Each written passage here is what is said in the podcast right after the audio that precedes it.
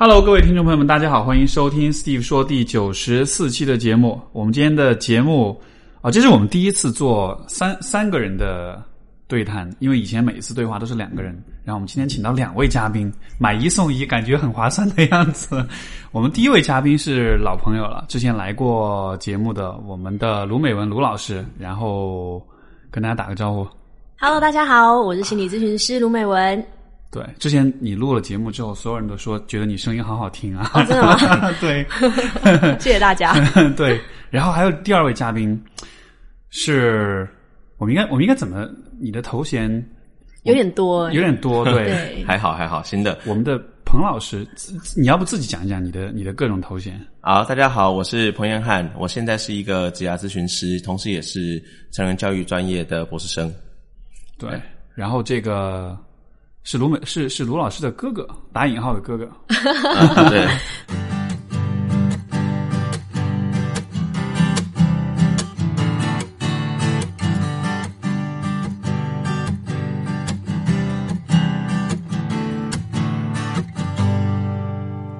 对，我们也是主要合伙人啊，就是专门都在做职业生涯咨询，还有各种职能培训探索这一块领域。是因为上次就是我们聊了那个职业生涯这个部分，其实有我看到有好多人评论就说，哎，这是一个很有意思的话题，嗯嗯，而且如果。因为现在很多年轻人在毕业之后来找工作、生涯规划、长远的规划来说，其实这个部分是我不知道，这个国内应该其实做的应该不多吧？学校里面我觉得对，很少。最近特别有感觉，因为 到处都希望我们推荐老师啊、转介啊。我们最近真的非常非常的困扰，就是真的就没有人在做这个主题啊，对吧就像我上次有提到，两三年前我们说我们要做职业生涯，我们做 career，学校没有兴趣啊。他说我们关注的是 job，我们要就找一个工作。对现在突然重视起来了，可是就是那个专家人才根本衔接不上，所以我们现在为什么那么久没有来呢？因为真的是 一直在忙，我们就一直约，一直没有约上。四处在跑。对，我看到我看到你们现在比较多的就是在做职业生涯咨询师的培训，培训对吧？就各地就是你们去培培养更多的这个咨询师，让他们去对帮助更多的嗯需要指点、需要指嗯需要帮助的这种年轻人。错是，就像卢老师刚刚说的，其实各地这个这个需求一起来是，其实你没有办法说从根部一次培训这么多人，其实我们只能培训一些种子，尽量让这些种子散发到各地，继续往下。这可能是个五五年、十年的规划吧。对对对，是是，就跟心理咨询有点像。现在其实国内就靠谱咨询师其实就很少，然后一直然后也我觉得职涯真的有更少一点。我每天都在想要怎么办，就是例如说，最近有好几个伙伴希望我转介，就是说像上海啊什么，其实连一线城市好像我也都没有认识什么，或者是就是都要再去一直找啊，然后还要去确定一下靠不靠谱啊，这真的是蛮少的。对，而且而且，我想，如果从我不知道，就国就是这个中国的这种文化的这种氛围，我觉得，呃，就是对于职业作为一个，因为我在想，我们就上一辈儿父母，他们的职业不、基本上不需要规划，对他们的规划就是就一个嗯单位、守一辈子铁饭碗这样的。但是可能现在可能我们这一代在。呃，因为现在社会的发展其实很变化太大，变化太大了，很难。因为因为你想，比如说五年前，呃就是现在的很多工作，五年前是不存在的，人工对智能啊，所以接下来对下一个下一个知道下一个阶段就是人工智能会取代很多很多的东西。那那你要去哪里？变化太大了，我觉得跟不上了，大家都。就像前两年我们很多来访就说，哎，我要当直播网红，我要做直播主。可是现在，哎，大家又在刷抖音了，又跟那时候直播很不一样了。没开始错，短视频，对，短有视视频、抖音，而且而且好像那个，我前两天听到看到有一个文章，就讲说现在大学就是好像是讲大学毕业生，说问他们想做什么，好像百分之六十人想做网红，对对对对嗯对，没错嗯没错嗯，不是大学毕业生，因为我接触很多中学生，现在中学生。中学中学生初中想，做初中网红，你去问学生想做什么，一半以上告诉你我想做网红。想做网红，对然后都会觉得哎很轻松啊，来钱快啊。对。可事实上，我认识一些网红，他们可能当年一个月都几万块，不到两年的时间，他们现在一个月有没有五千块都都不一定了。都是一下就是来得快去得快的那种。是，的，是的，所以这种东西真的是很难说。所以现在相对于以前啊，职业生涯规划的需求越来越大，再加上互联网兴起，所以大家越来越焦虑，觉得怎么办？一直在变，我有没有跟上？我会被抛弃？然后什么什么华为，什么一堆大公司都在三十五岁裁员，对就很焦虑，大家。比较我觉得比较这个后现代社会就是这样的，没有没有没有任何东西是恒定的了，所有的东西都在变，包括一些你以为，包括就职业生涯这个东西，大家本来觉得，哎，职业生涯你就这一就是。你这一辈子的职业方向大概就应该是这个工作，或者就是像比如说，我也会觉得，我这辈子应该就是搞心理学的吧，但真的不一定啊。也许十年之后或者五年之后就跳去其他的地方了，对对，但就真的。对，以前的心理咨询师跟现在也很不一样，以前就在 机构里面，就在单位里面就好好做嘛，做久了，哎，大家就知道你了。可是现在互联网时代，例如说大家现在会听到这个播客，其实这就是一种很新形态的心理咨询师的一种方式。哎，我们在苦口婆心的，而且是免费的内容，对吧？真的 教这个大家要怎么做人，要怎么找工作。真的，对，那那那彭老师能跟我们说说看吗？因为之前卢老师说对吧？说你经历很很曲折，然后但是就很激励大家。其实我还蛮好奇你的故事的。嗯，我一定要补充一下，为什么会找彭老师来？因为彭老师他，我我在做咨询的过程中，有很多的伙伴啊，就会有一些呃，有一些想做的事情，有一些兴趣，然后这些兴趣可能不是传统什么金融啊、什么程序员啊这种这一种比较比较。呃，号称有有一种专业技能的这些兴趣，可能是一些摄影，可能是音乐，就是比较比较软一点的专业。那大家会有一个好奇，就是说，诶，如果我有这些兴趣，我好想要转过去，那我我可不可以转过去？兴趣真的能当饭吃吗？彭老师的经验其实就是一个很好的例子，因为他就是从可能未来很有百万年薪机会的工程师，转变成走音乐这一条路。让我们来听听看他到底是中间发生什么事。那我就交给你讲就可以了。要对 就 其实真的遇到很多会有这样子的期待，或者是我我想很多人都有这样子的渴望啊。对啊，是，那就简单说一说。其实既然都被他讲完了，我就 还有啊 我就补充一下细节对对对，呃，我是我是从小就学民乐，而且我吹我是我吹唢呐，就是大家一般能够听到婚丧喜庆那个唢呐啊。当然，我要先、哦我要先澄清一下，现在唢呐的技术很好，现在唢呐技术是原则上萨克斯风可以吹的东西，我们都可以吹。好，但是从小我就吹唢呐，那那哎，等一下，那那是不是那个叫什么百鸟朝凤？哎，就是百鸟朝凤，就是百鸟朝凤，百鸟朝凤就是唢呐的名曲之一。不是说那个就是他最最经典最经典的最高水准的那对种。哇，对你真的明知道哎，好不是！不是那个其实有个电影是那个就是就是电影啊，就是那部电影拍的就是当时那一代的老艺人，对吧就是那时候还要去送到老师那边学艺。那个导演叫什么来着？他不是去世了吗？那个导演叫什么？那个其实我还真忘了导演叫什么。对对对对对，但我我确实看过那部电影，那部电影拍的非常精彩。对对，然后不同的地方鸟叫还不一样。对，没错，对对对对之前还做过这个对研，究我们还写过这个论文的，哦是吧？学术论文的。哦，所以哦，所以就明月出身是是是，那我当时学唢呐，那小时候一直很希望可以走这条路，然后我的姐姐也是走这条路的，但是我就很印象很深刻，我初中毕业要考高中的时候，我本来想要念民乐的专业，我姐姐跟我说，你要是敢考这个专业，我就跟你断绝关系。对超严重。对，这个话一般不都是父母来讲的吗？为什么是姐姐？真的，因为他走这个专业对他走这个专业，啊他他觉得这个专业很辛苦，然后觉得他在你前面，他在我前面，他大我五年。哦哦，OK，对，然后我就当时小孩子嘛，我就乖乖去念书考试，那也运气也很好，我也就考得很顺利，好念的也都是都是很前面的志愿，第一志愿这样，然后一路一直到大学，大学我念了工程，我念材料科学，这是当时大家觉得很火的。出来要念要做半导体，做手机面板，做太阳能，做纳米，纳米。这是大概啊，对那个材料工程，材料工程。对对对那一直到我念完研究所，我现在一直记得，在我念研究所的某一天啊，我那时候亲眼看到我一个我的学长，我学长他那时候已经是线上的工程师，嗯哼，那有一天六天的工作，礼拜天的放假，我亲眼见到他在他家里唯一的一天放假，他只想躺在床上，一完全不想下床，也不想出门，整个人很丧。对，很丧，很丧。那时候我那时候吓坏了，我在想到底是怎么样一个工作可以把一个人折磨成这样子。对，然后我我那时候忽然发现我不行，我真的不能接受我接下来工作是对啊，你本来是吹百鸟朝凤的，以后要做这种工作，对然后我他那生命力完全都给你吸走了。那时候学长跟我说，他现在完全可以知道，我五年之后我就会成为我的位置前面那个人，啊然后五年之后会有一个人坐在我现在的位置上，跟我做着一样的事情。对啊，我那时候吓坏了。我那时候一个礼拜之后，我去我就签了休学，对吧？对，然后我就去我就改做了民乐专业，然后我现在哦，是一个，就啊，对我现在是一个民乐团的，我现在是一个专业的指挥，对。哦，然后同时在做了几年之后，我也我也觉得教育这个行业是我很想从事的，是。所以我念了成人教育的专业，现在在做职业咨询。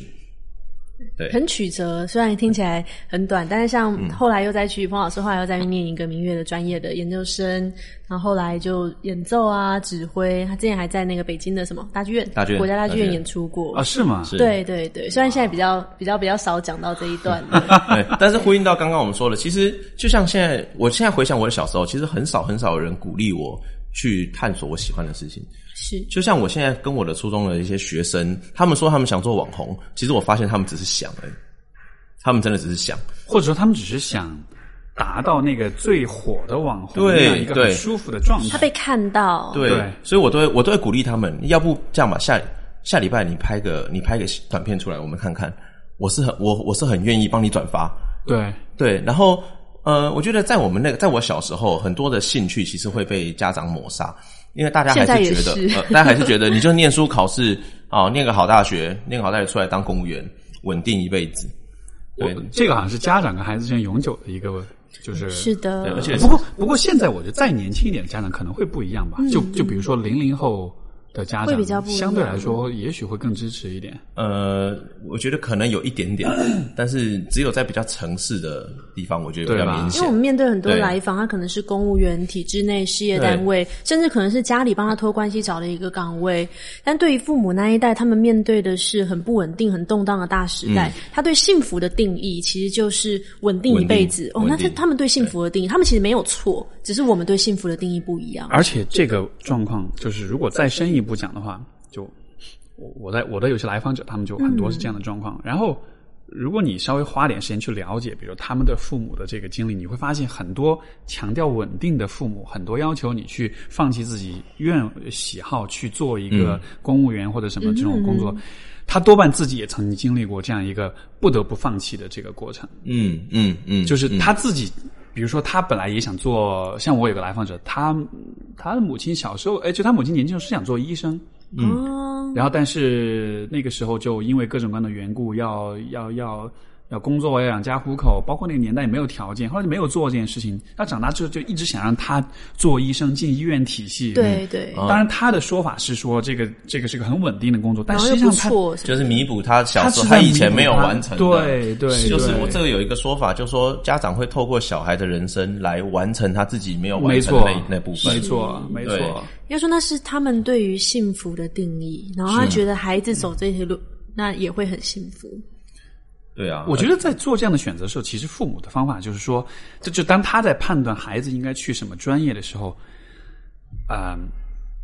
因为显然很多父母他其实不具备有这种就是比较强的，比如说信息搜集、跟搜索、跟跟不同人交流，他不具备这样的这种调研能力。所以我觉得很多父母在做选择的时候，他可能都是靠自己的感觉的经验，他经验跟感觉，对吧？对但是你在你的经验感觉，你怎么去判断呢？我觉得可能很多父母都是他想到这个专业，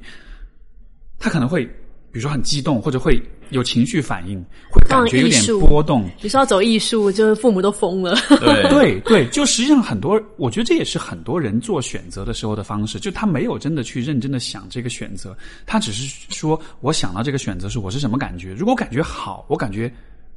呃不糟糕，我感觉不不恐惧、不焦虑、不担心，那这大概就是个好的选择。但实际上这些感觉你从哪里来，你根本不了解，嗯，嗯因为很有可能就是比如说曾经他想做这件事情，他没做到。他现在想起来就会很激动，或者他就会很心理波动就会很大，然后可能他就会觉得、哦，这个感觉起来，那说明这个选择应该是我孩子去选的，就会有、我我我觉得可能是有这样一种可能性吧。蛮多的，而且像我现在亲身遇到很多来访者，我觉得我仿佛就看到过去的自己，就是很多的来访者，他到了真实在工作一两年、两三年之后，他才发现我的生活不太对劲，他才发现这个工作跟我想要的完全不一样。那他回头一看，他才看到说，原来我过去从来没有认真想过，我到底要做什么，或者我喜欢什么。那我过去的人生到底是怎么怎么走到这儿呢？其实大部分都是被人家决定的，不是不管是父母或者身边的老师怎么样。他其实我们有一个比喻，就是说，我们从在出学校以前，我们都像是在河流上顺流而下的船。对我们以为我们在往前，我们也甚至以为是我们自己努力在我往前。我们也以为我们有进步，对，我们以为自己有进步，但是事实上是整个环境推着我们往前，不管这个东西是不是你要的。然后等到我们终于出了海口，眼前是一片平坦，你才发现原来你不你不自己用点力，你是不会往前的。可怕的是，你往前看，你不知道东西南北你要去哪；没错，更可怕的是，你往后看，源源不绝的人正在涌上来。对，而且而且，其实其实就是说到进步这个东西，呃，我觉得进步其实是一个双刃剑。嗯就进步呢，当然它也好，但是进步有，我觉得有一个副作用，就是当你觉得你自己就打引号的进步的时候，你会自我感觉良好。是的而当你自我感觉良好的时候，其实你反而会更更放纵自己，更放任自己。因为其实如果我理解，比如说你要，比如说你热爱明月，你想要做这件事情，这本来就是一个需要去克服很多困难的过程。是的是是，然后这个时候你选，比如说，比如说，比如说材料工程或者是怎么样一个专业，然后你觉得好像做了有点进步了啊，你觉得哎有了进步，那好吧，那这样似乎也是可以的。就我觉得可能，嗯，当你在一个你不是那么喜欢，但是又有点进步、有点成就的工作上的话，这其实很难吧？就就就就你很难再再退出来吧，因为那个进步它相当于是在不断的补偿你的那种，对，非常难，非常难，因为因为我觉得现在回想起来，我在念工程的那段时间，那个身上有一种光环，那个不只是你自己觉得，哦对，百万年薪，稳定的工作，仿佛你只要毕业之后，你就是科技新贵，对你就是这个社会上的 你前百分之一，对。你未来前途不可限量。是。你你一毕业，你年薪至少二十万，接下来是三十万、五十万、一百万，对。会画个饼，对，然后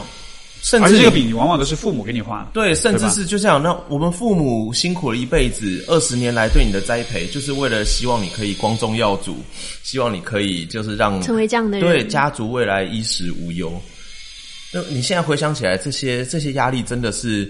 很巨大，大到在那个年代的自己几乎没有，就是几乎盲了眼，你没有任何空间，你可以看到自己到底想要什么。那我现在说实在，其实我并不讨厌我当时的专业，但是我也很肯定这不是我想过的人生。对，但我我觉得我是很幸运的的例子，因为我现在我的同学们很多很多在公司里面，他们也非常不快乐，可他们已经没有机会而且应该都秃顶了嘛？对，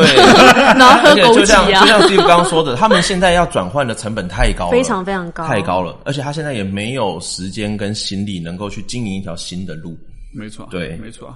我有的时候我会很惋惜，就是觉得，其实我们活在一个特别适合，呃，就是追逐自己想法和兴趣的年代，对吧？在这个时代，有互联网的帮助，是的，是的，然后有这么多的新兴的产业啊、当然这可能也分区域哈。我觉得这样的自由可能在大城市当中、一二线城市当中可能会更多一些。确实但是真的是、嗯有这么多的人有，就是我觉得其实现在要做斜杠青年，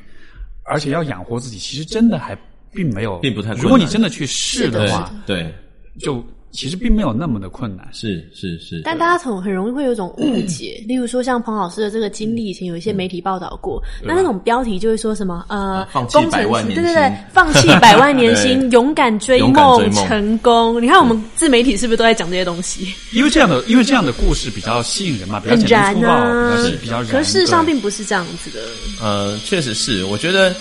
呃，追梦必须要勇敢啊，但是逐梦必须要踏实。所以，其实我当时在转行之前，我其实也曾经精精算过，就是我如果做工程师，年薪可能一毕业至少有二十万，至少。那我后来认真算了一下，因为我我可以教学，我在大学时代我就教书，对教很多家教啊，对我教家教，教补习班。对，然后我精算了一下，我如果我当时就算了一，我如果把所有的课程都排时间都排满，我一个月大概可以赚多少钱？我仔细一想，我一年应该也可以赚二三十万。就对，那会非常非常，辛苦，但我非常非常辛苦不可。能。对，对然后我我认真在想，那那这样吧，那那先打个五折，好，那我一年应该也可以赚十几万，应该不会饿死。然后我我就想到这一层，我下礼我隔一个礼拜我就去休我就休学了。非常非常务实。对，我因为我当时，我但是现在想说的事情是，在这个过程里面，其实我是有认真想过。第一，我有我的退路是通的；再来，我是能够支持我能够活下来，来支持我去追求这个梦想。我能够花两年的时间，我就算不去做正职的工作，我靠我的教学能力，我也可以维持我的生活。可是会非常非常辛苦，非常是是我我觉得这里面还有一个很重要的前提，就是你会有怎么说呢？一技之长，对你会有这个有一些东西是你可以，因为因为类似的考虑我也想过，比如说当时当时我在就是决定，因为也是我刚回国，可能就前面工作了大半年啊，不不不，工作一年多，就在机构里面工作，那个时候也是就很挣扎，觉得那种感觉真的就也是每天其实生不如死的，就早上真 的真的，而且当时工作确实就是你上午去了，就开始刷微博，开始上网，坐那儿，然后到了下午五点，OK，下班走了，然后就就就会感觉就是麻痹生活没有热情，对。每天回家躺在床上，想着今天赚了两三百块。对，没错，值得吗？没错，对不对？然后，但是那个时候也会想说、o k 那我有可能就是真的，呃，跳出这个公司或者企业或者这样一个工作这样一个框架嘛。然后后来一想，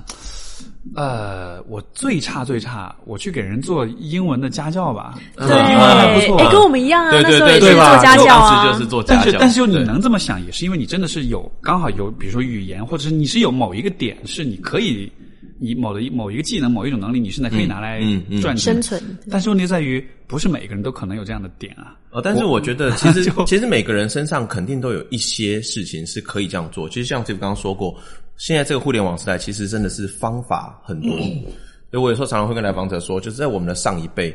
他们的困难点其实就是找到方法，因为他们那个年代方法路很窄，他们要成功，他们要找到一个对的方法。对那我们现在这个年，我们现在这个时代，其实是一个方法过剩的时代。对，最困难的点其实是你要找到一个目标，所以如果你的目标就是 OK，我一个月要赚到四千块、五千块，可以活下来，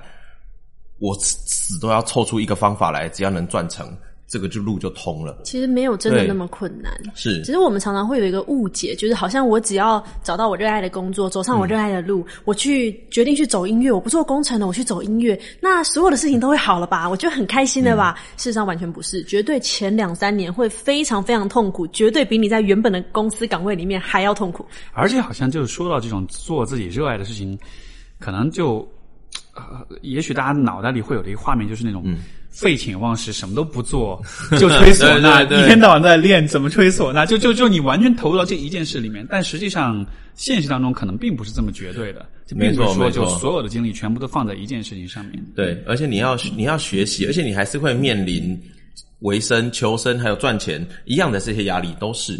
对。只是你要从你我当时的想法就是，人生不管走哪一条路都很累啊。说真的，那你要选一条你累起来会甘愿一点、开心一点对、有热情一点，然后十年之后你回头看，你会觉得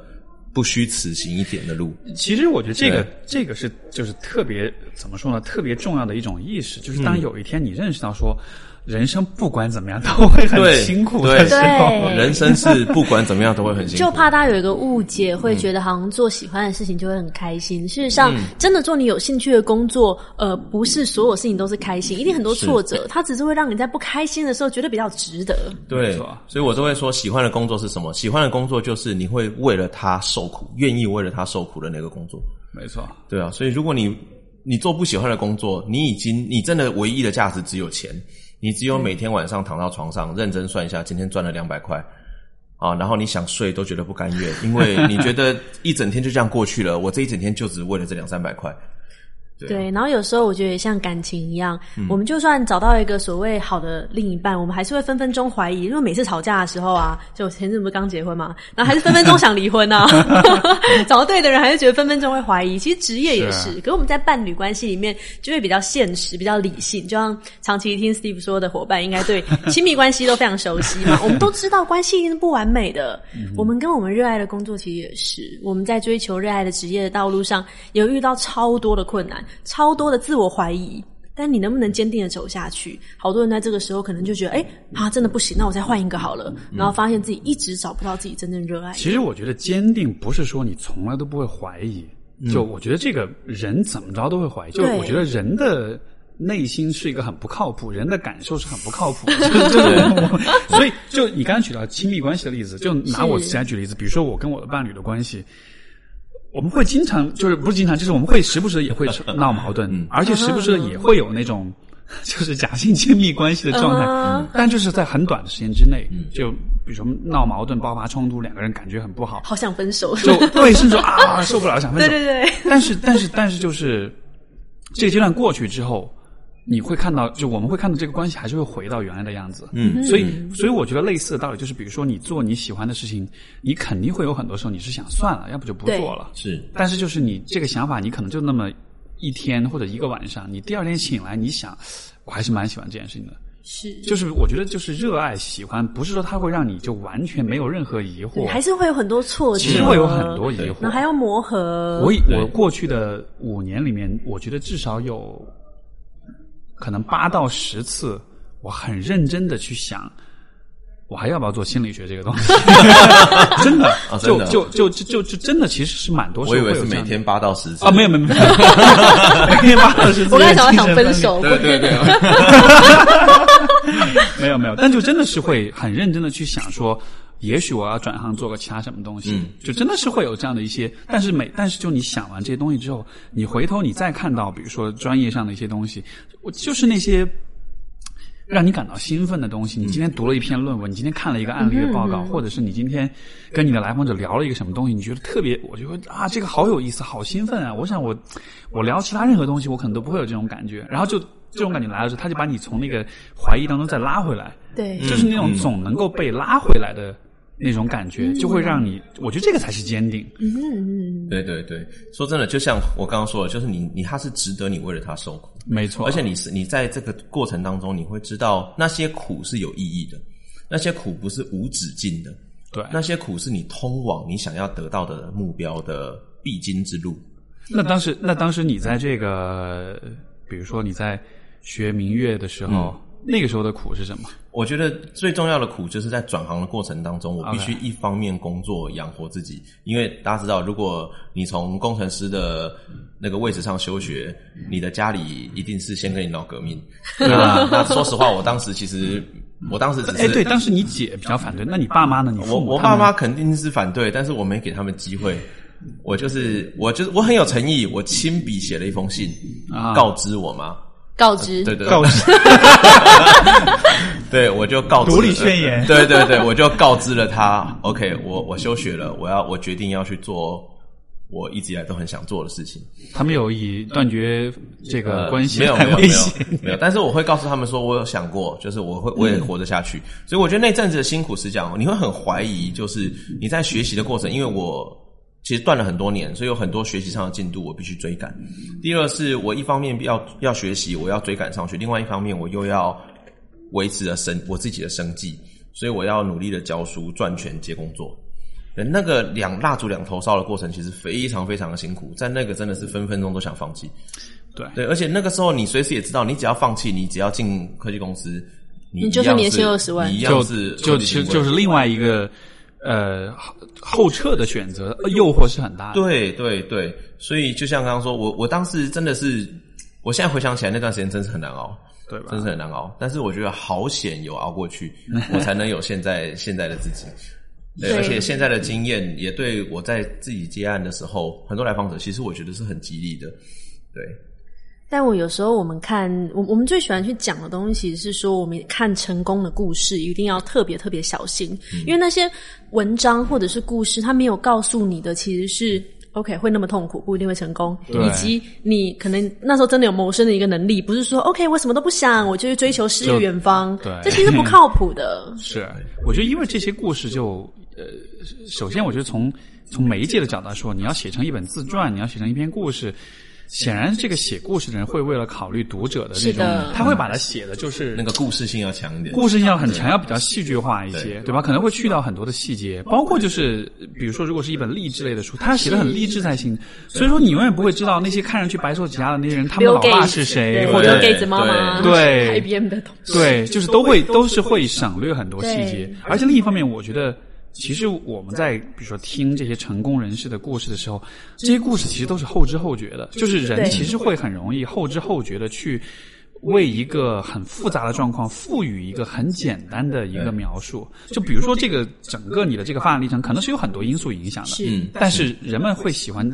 在这个当中有选择性的理出一条线性的路线。对因为你做了这些这个事情，所以你到了今天这一步然。后我们会觉得可以复制，对，我们会觉得说我们照着做也可以成功吧？对。其实根本没办法复制，对，可是跟我们在咨询的经验里面，我们就会很努力，因为这个东西是很个人化的，没有办法说今天是一个人，他也想要走音乐家这条路，他可能要复制彭老师的路线去呃去直接转。不行，我们要去找到他什么可以谋生，然后比较现实的考量是什么。如果他真的完全没有办法谋生，好，那他有没有办法跟他的家人谈，能不能给支持？对就每一个人的状况其实很不一样的。我我我记得当初就是我能够说服我爸，就我爸妈对我的，尤其我爸啊，就他最开始对我这个选择，其实心里是很，嗯，这个黑一下处女座哈、就比较比较比较作那种。我是处女座，没有，就就就说就说，嗯，就心里很不踏实嘛。嗯但是就是真的是到了有一天，我大概可以告诉他说，哎，我现在经济状况大概是这样子了，比较比较稳了，可以带他出去玩，嗯，没有带他出去玩，还是他他们还没有到那一步，还没有哦原来如那么厉害此。不，但是但是就是我觉得，因为因为很多时候我们会觉得啊，父母的观念好难改变啊，就是他们可能会很保守。其实父母反而很，他们反而想的很简单，就是你只要证明说我我我能养活自己，我能在经济上独立了，对吧？包括包括我觉得。呃，但这个有点主观的这种推测哈，但就是我觉得很多人在啊、因为说到职业的规划，很多人都会觉得啊，我父母可能会不会认同。我觉得当你在当你就是困扰于就是父母会怎么看你的选择的时候，啊、这个状况看上去好像是父母在局限你，在阻止你，但反过来。你会这样想，我我估计多半你其实还是一定程度上是依赖你的父母的。嗯，就是说，如果你相对我我理解是，如果你相对独立一些的话，精神上也好，生活上也好，经济上也好，其实父母对你的影响不会那么大。对因为实际上两个独立的成年人，我们只是对吧？朋友之间，比如说我们只是相互的建议，但是没有谁是能够真的会控制你、影响你、要求你必须这么做的。所以我看到很典型的状况就是，啊。经济上的依赖、生活上的依赖依然存在的时候，在这种情况情况下，我觉得你要再谈到说你要去自己独立的做规划，可能就真的会比较难。甚至是你心里也有一些怀疑，只是这些怀疑，你把你在你心里面，你把它放到了你的父母对你的想象。对，对就是就是可能其实父母只是提出疑惑，但是你会觉得他是在否定我。对 对，不过这还是要帮天下父母说点话。因为说真的，我都我有时候都会回头过去告诉我的学生，甚至是我来访者，我说，其实你的父母并不怕你成功。他们他们真的是害怕你失败，害怕你受伤。啊所以我们看到了这一点，这个就是父母对我们的都是好否定意对我们的怀疑。他有时候用很尖锐的方式，有时候甚至对我们生气，但他真的不是在阻止我们成功，他是害怕我们失败。对，但常常我们会因为这些事情，对我们的父母在尤其亲子关系之间非常不能谅解。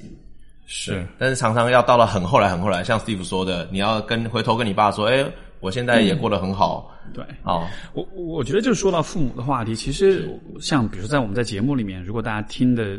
这个听节目听的比较久，我跟很多嘉宾真的探讨，我们一直都是试图去呃去宣扬一种就是跟父母不要那么的对立，因为其实孩子跟父母是没有那么对立的。没错，真正很对立，什么父母皆坏，那其实可能是极少数，而且他可能是有特殊的原因。但是在大多数家庭里面，跟父母之间用对立的对抗的方式相处的话，你其实是选在很多的可能性当中选择了，也许是最低效或者是最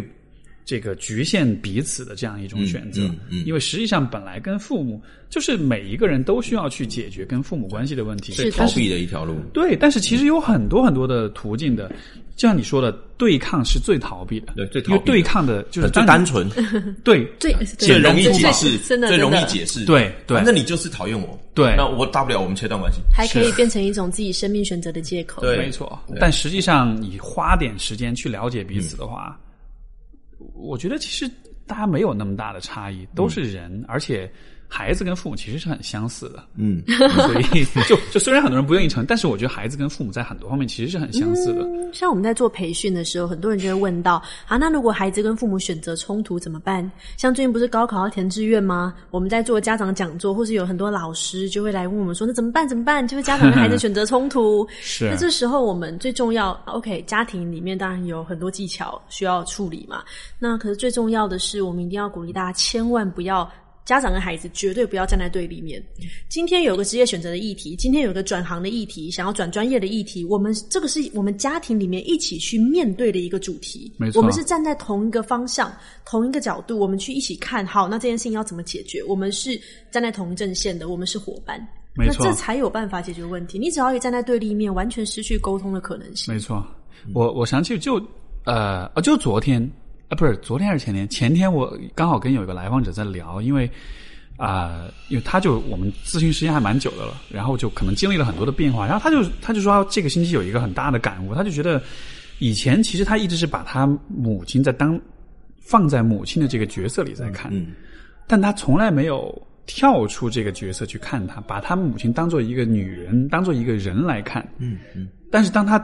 把他的母亲当人来看的时候，嗯，就会看到说，其实这个人他的经历中有他的遗憾，有他的缺失，有他的渴望。嗯，对，当你这样去看父母的时候，其实反而就会轻松很多。因为如果你把他，因为我觉得我们对于父母，就很多人对标准于父母，很高。对对对，嗯就是就是有一个很普遍的误区，就是我们会默认父母就是成熟的，完美的。父母是完美的，他因为他是父母，因为他有年纪有关系的这个这个角角色的界定，所以他一定是怎样怎样怎样的。嗯，但实际上就很不是啊。其实很多父母他可能也有幼稚的一面，甚至我会觉得。我的脑洞，我开一下脑洞，就是有的父母其实不一定很享受那个很成熟的角色，有的父母其实他想要幼稚一点，想要逗趣一点，但是因为有那个角色的要求啊，我是我是父母，我需要威严一点，嗯他反而就自己被局限住，他的天性，他的或者说这种童真的一面反而没办法表现出来了。我觉得这样反而蛮压抑的，你知道吗？是啊，而且在这种就是像这种角色关系里面，其实会让呃整个社会氛围会让小孩子在成长过程当中普遍没有办法找到自我，然后一直到他选择工作的时候，他会他突然觉得自己可以掌控自己的生活的时候，他才发现他完全不知道要去哪里。就像刚刚讲的游船入海的小船，对很多人会觉得工作一两年、两三年，好像没有方向、没有前进的感觉。可这时候我可能就会问他说：“你以前的前进的感觉，真的是你在前进吗？”嗯，你的老师要你做卷子，你一个年级一个年级升上去，你从初中到高中到本科，可能读了研究生，对这种一直往前，那那不是你在往前，也不是你在选择。哎，但是呢，怎么知道自己？我们说这个你的 passion 对吧？你的热爱，对啊，这个其实就就这个是怎么？比如说，对于你们来说，你是怎么知道这个东西是是就那种感觉是怎么样的？因为我很常问来访者一个问题，就是你现在回想起来，对你从小到大过去所有做过的事情，你现在想起来哪一件事情是你觉得非常有成就感的？OK，光能够想这个问题，其实就非常有意义，因为有很多事情可能很小，对好比说，我记得我有一个来访者，他特别跟我说过，他想了很久、哦，我们想了好久好久，一路从研究生、大学、中学回回想到他觉得很有成就感，是他小学时代曾经打羽球得到冠军。羽毛球，对，哦但是这件事情不曾得到父母的称赞，在我们的咨询之前，他也很久很久没有想起来。那在这个过程当中，我们终于回想起当时他很有成就感一件事，然后我们再往下再往下去细细探究，发现他其实很享受那种跟队友一起，然后竞赛，然后完成一件事，然后得到这个奖项的这种感受。但是你看他的，他的人生已经十多年都在，都看似很认真，他是个很认真的人，很认真的完成完成所有人给他的作业标准。但是他已经有十多年来不曾有过这样子的成就感，哇而到现在他才终于回想起来。所以回应像刚刚这样的问题，其实我觉得时不时我们应该回想一下，不见得是社会上或者旁旁人称赞我们的，我们真心觉得完成一件事情的时候是很棒。在那个时候，我觉得我 我很愿意在这个情况里再做一次，哪怕我要花很大的力气、花很多的时间，我都甘愿的。所以就是还是，所以就是还是那种，嗯，就是有个话叫什么，就是就是，当你见到了你就知道了，就那种就是这种感觉是，是你有这个感觉是你就知道，不需要别人来告诉你。言传的。对但我们通常经历都会有一些好的体验，嗯，可这个就有人问说：“哎，老师，老师，那兴趣真的可以当饭吃吗？”那这时候其实我们要去看到，并不是说表面上，就像刚刚彭老师讲到的这个案例，可能说：“哎，他喜欢打羽毛球，可并不只是羽毛球这件事，而是他背后的渴望。他希望有团队伙伴，他希望他在往前冲的时候，有好几个人跟他一起。”所以这才是背后的渴望，他可能会比较期待做一些呃一个小 team，然后一起去哎很燃，然后很有竞争性的事情。那如果他是一个公务员，他可能就呃是没错，所以后来我们就是往这个方向在在谈，然后我们会发现说，他在做一些专案的时候，远比他在做一个人的文书做工作的时候，可能觉得有趣很多。就要有一个团队有一个团队，然后有一些合作感，然后有一些彼此之间合作之后，就完成一个任务的感觉。他他当时可能不知道为什么做这个比较好，但是当他回想起那个小时候打羽毛球得到冠军的成就感的时的连接的时候，他忽然会懂，就是哦，其实我很喜欢这种彼此跟队友之间的合作，然后去去对抗，然后去完成，然后得到一个奖项的这种感受，远比我一个人很枯燥的在这边盖印章，好，然后收文件。所以，所以就还是，所以就还是说，你们对人的假设 是每个人都还是有出场设置的，有一个有点像是与生俱来的，就是对某一些事情，他就是会天生会有喜欢或者会跟。后天其实身边的人还是蛮蛮有影响的，通常天生跟后天都有影响。然后我们的重要他人其实也会给我们早期的经验很多的类似像榜样这样子。这个这个我不知道在研究上会怎么说，但是就就到底，比如说是真的是先天的，或者说是后天的，就就比如说像你刚刚讲这个。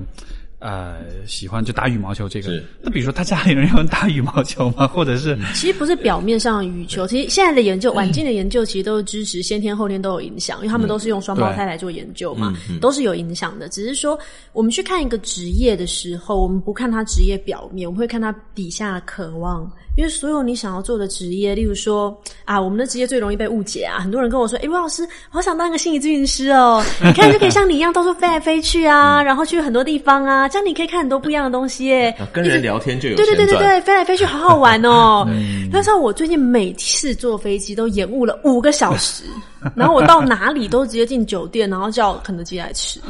嗯对，那那就是一种，嗯就是所以你要看他背后的渴望是什么。对，然后有些人说，啊，你当心理咨询师，哇，那你一定可以知道很多人的故事吧？所以不同的人，他想要当心理咨询师，他的动机背后也是不一样的对对对，那个渴望，所以我们是要去看他背后的渴望，不是说好，那我们现在来看怎么成为一个心理咨询师，而是说，哦，所以其实你会比较期待那种到处跑来跑去的工作，到处看看，或者说你会对人有好奇，你会想要从事跟人有关的工作。那那你应该是什么？就到处跑来跑去，这个是没有，我我真的 你不喜欢跑来跑去大家当出差当久了，我现在已经比较少了。就真的那个延误真的是太消耗，而且你真的不知道他什么时候起飞，他半小时跟你说一次，等一下要 boarding 了。是是，其实哎，我我我这个这个倒是勾起我一点回忆哈，因为刚才我们在讨论的时候，我也在想，然后呃，因为我最近是不是在搬家嘛，嗯哼哼，然后这个这个房子就是说，其实有很多小细节，有很多问题，比如说这儿又锈了呀，那儿又坏了呀，然后我就花了很多时间去修这些东西。然后我修的东西其实还蛮有成就感的，就修好了之后，哦你知道吗？嗯就那种很喜欢做手工的。要不要来我家帮忙一下？我很贵的，哦 没有开玩笑。然后，然后其实刚才我在跟你们聊的时候，我就在想，哎，我为什么会对这种手工的东西就这么感兴趣？嗯，我其实想起以前很小的时候，我妈是一个动手能力很强的人，因为她以前就是、她以前做过电工，就很年轻的时候。哇因为他以前是在那个，哦。对，对啊。就他是他是因为他最就是他的工作很多年就是做编辑，但编辑是在电力系统电力系统内部的那个报纸做编辑，但他在之前他有过做电工的经历，他手很巧，嗯，所以小时候我会记得我经常会看到他会比如说家里的什么东西坏，他会修一修啊弄一弄，我就觉得那个很酷，就是然后所以好像我从小的。一个，而这个其实跟我现在工作没有关系，嗯嗯。就是从小一就是也我也会动手能力很强，做那种拼那种航模啦，包括家里所有的音响电器，就是我都会拿好厉害哦。说明书去研究、去翻，然后去搞懂、组装起来这样的。然后包括现在做弄这个，比如说房子，我这一次搬家完了之后，就就各种收拾、各种打扫，然后就特别有成就感。所以我现在就想，我其实还蛮适合做什么呢？就是我蛮适合去做民宿老板的，自己呃真的自己搞个真的自己搞一个客栈，然后每天就修修补补的搞一搞，说不定还养点鸡，养点猪，然后种点花，种点蔬菜，然后自己。但不知道吧？这可能就，但但就是，但就是确实就会有那种感觉，就是你做这个事，你会有成就感。对，可能在别人看来，你只是修了个窗户，像那天因为这窗户就锈上了嘛。嗯。我那天就专门买那个除锈的那个喷剂，哇，就喷喷喷，然后搞搞搞完之后，每一个窗户打开关上就特别顺滑，然后就哇，好爽啊！对，那个那个畅快的感觉，对吧？啊，我美国的家需要你。对，但是但是就是，其因为刚才就是我就在想这个问题，就是我们怎么知道自己的那种兴趣？你从小你的你的身旁的人会支持你这样子动手做吗？我妈会支持我，她会比较认可说我去做航模这种，就是心所谓心灵手巧嘛。但是真的从来没有考虑，就是作为一个专业。嗯，来来考虑过，所以也许这也是一个被埋没的，或者是被谁？对，我会觉得很多我们从小觉得很有成就感的事情，其实都被身身旁还有这整个社会大的价值给埋没了，甚至我们当时的成就感都一闪而逝，我们都没有留下来。对，而且你知道吗？其实我觉得人的这种成就感东西，其实很多时候不只有一个。嗯，我觉得其实应该是有多项的，就是很多人其实是在不同方面都会有的。所以说，其实我我我觉得其实。啊，人不一定是只有一个会热爱的事业或者是一个方向，你有可能会有不同的几件事情有成就感。但是运气好的话，有一个工作可以把几个成就感结合在一起，那这是最好。但是就我觉得，其实本来是有很多可能性的。当然，就像我们常常会谈霍兰德的分类，其实有六个类型嘛。像你刚刚说的，你可能对你一定你一定是实作型，同时你现在做的心理咨询也就是 S 型，就是跟社跟人工作的这类型。像这两个类型其实有一点有一点互斥，但是对你而言，你都可以做得很好。哦，就是跟人和跟对你，你可以动手把把件东西 把动手做做的很好，然后你也会得很有成就感。所以才想开客栈，因为才有人来。对对，所以说不定你刚刚找到了一个你的完美的职业。对，不知道，心理客心灵客栈，心灵客栈，也许以后，也许有老了之后要养养老的时候，就可以做点这种事情。真的，欢迎大家来以后二十年以后来我的客栈。真的，拜托快点邀请我。是是有是有这样的可能性的，而且而且其实我觉得就。呃，比如现在我对自己未来的规划，就说实话，真的一脸懵逼，我不知道以后会发生什么事情。嗯，对，我们前面才在聊，所以接下来要怎么样？对对，我们都很懵。没错，就我们这个行业，我就总体来说，对吧？说到养，说到什么养老保险了，说到社保什么都没有五险一金，没谱的。对，但是但是就这种这种开放的结局，这种可能性，可能一方面代价是会焦虑会不安，但是另一方面就你就真的得去想，OK。我我我不能只满足于说我现在这个状态，是其实是一直在进步的，没错没错。就像我最近啊，就是开始就开车经过一些高速，我天哪，那个都变全自动化了，就是车开过去就过了耶，收费对啊，是，我就好惊讶，天哪，现在连就是我上次去一个好偏僻的地方哦，就是我都没有听过的城市，那高速上面也没有人哎，对，这个这个这个这个其实已经算是自动化，我觉得是比较初级或者说比较入门的。现在的这个呃自动化可以就是 AI 可以到一个什么程度？比如记者写稿，对，可以让以前 AI 写的稿子会比记者出的更快，更快。当然那质量不一定会更好，但是就是总体来说，但是这个我觉得这样技术发展有有有。我上次去看有些比较偏僻的乡乡下乡公所已经没有人了。那个公所就用一台机器，你进去要办什么，你就是对，你就跟机器人办。现在银行也是，所有的机全都是机，全都是就一台这个柜员机。当然，可能有一两个人他会指导，有些人不会用，负责修而已。像有一些比较偏僻的，呃，有一些地方，他那以前那个那个高速上面收费员还要塞钱才能进去，哎，就那是一个超稳定、超棒的工作，就现在全部下岗。没错。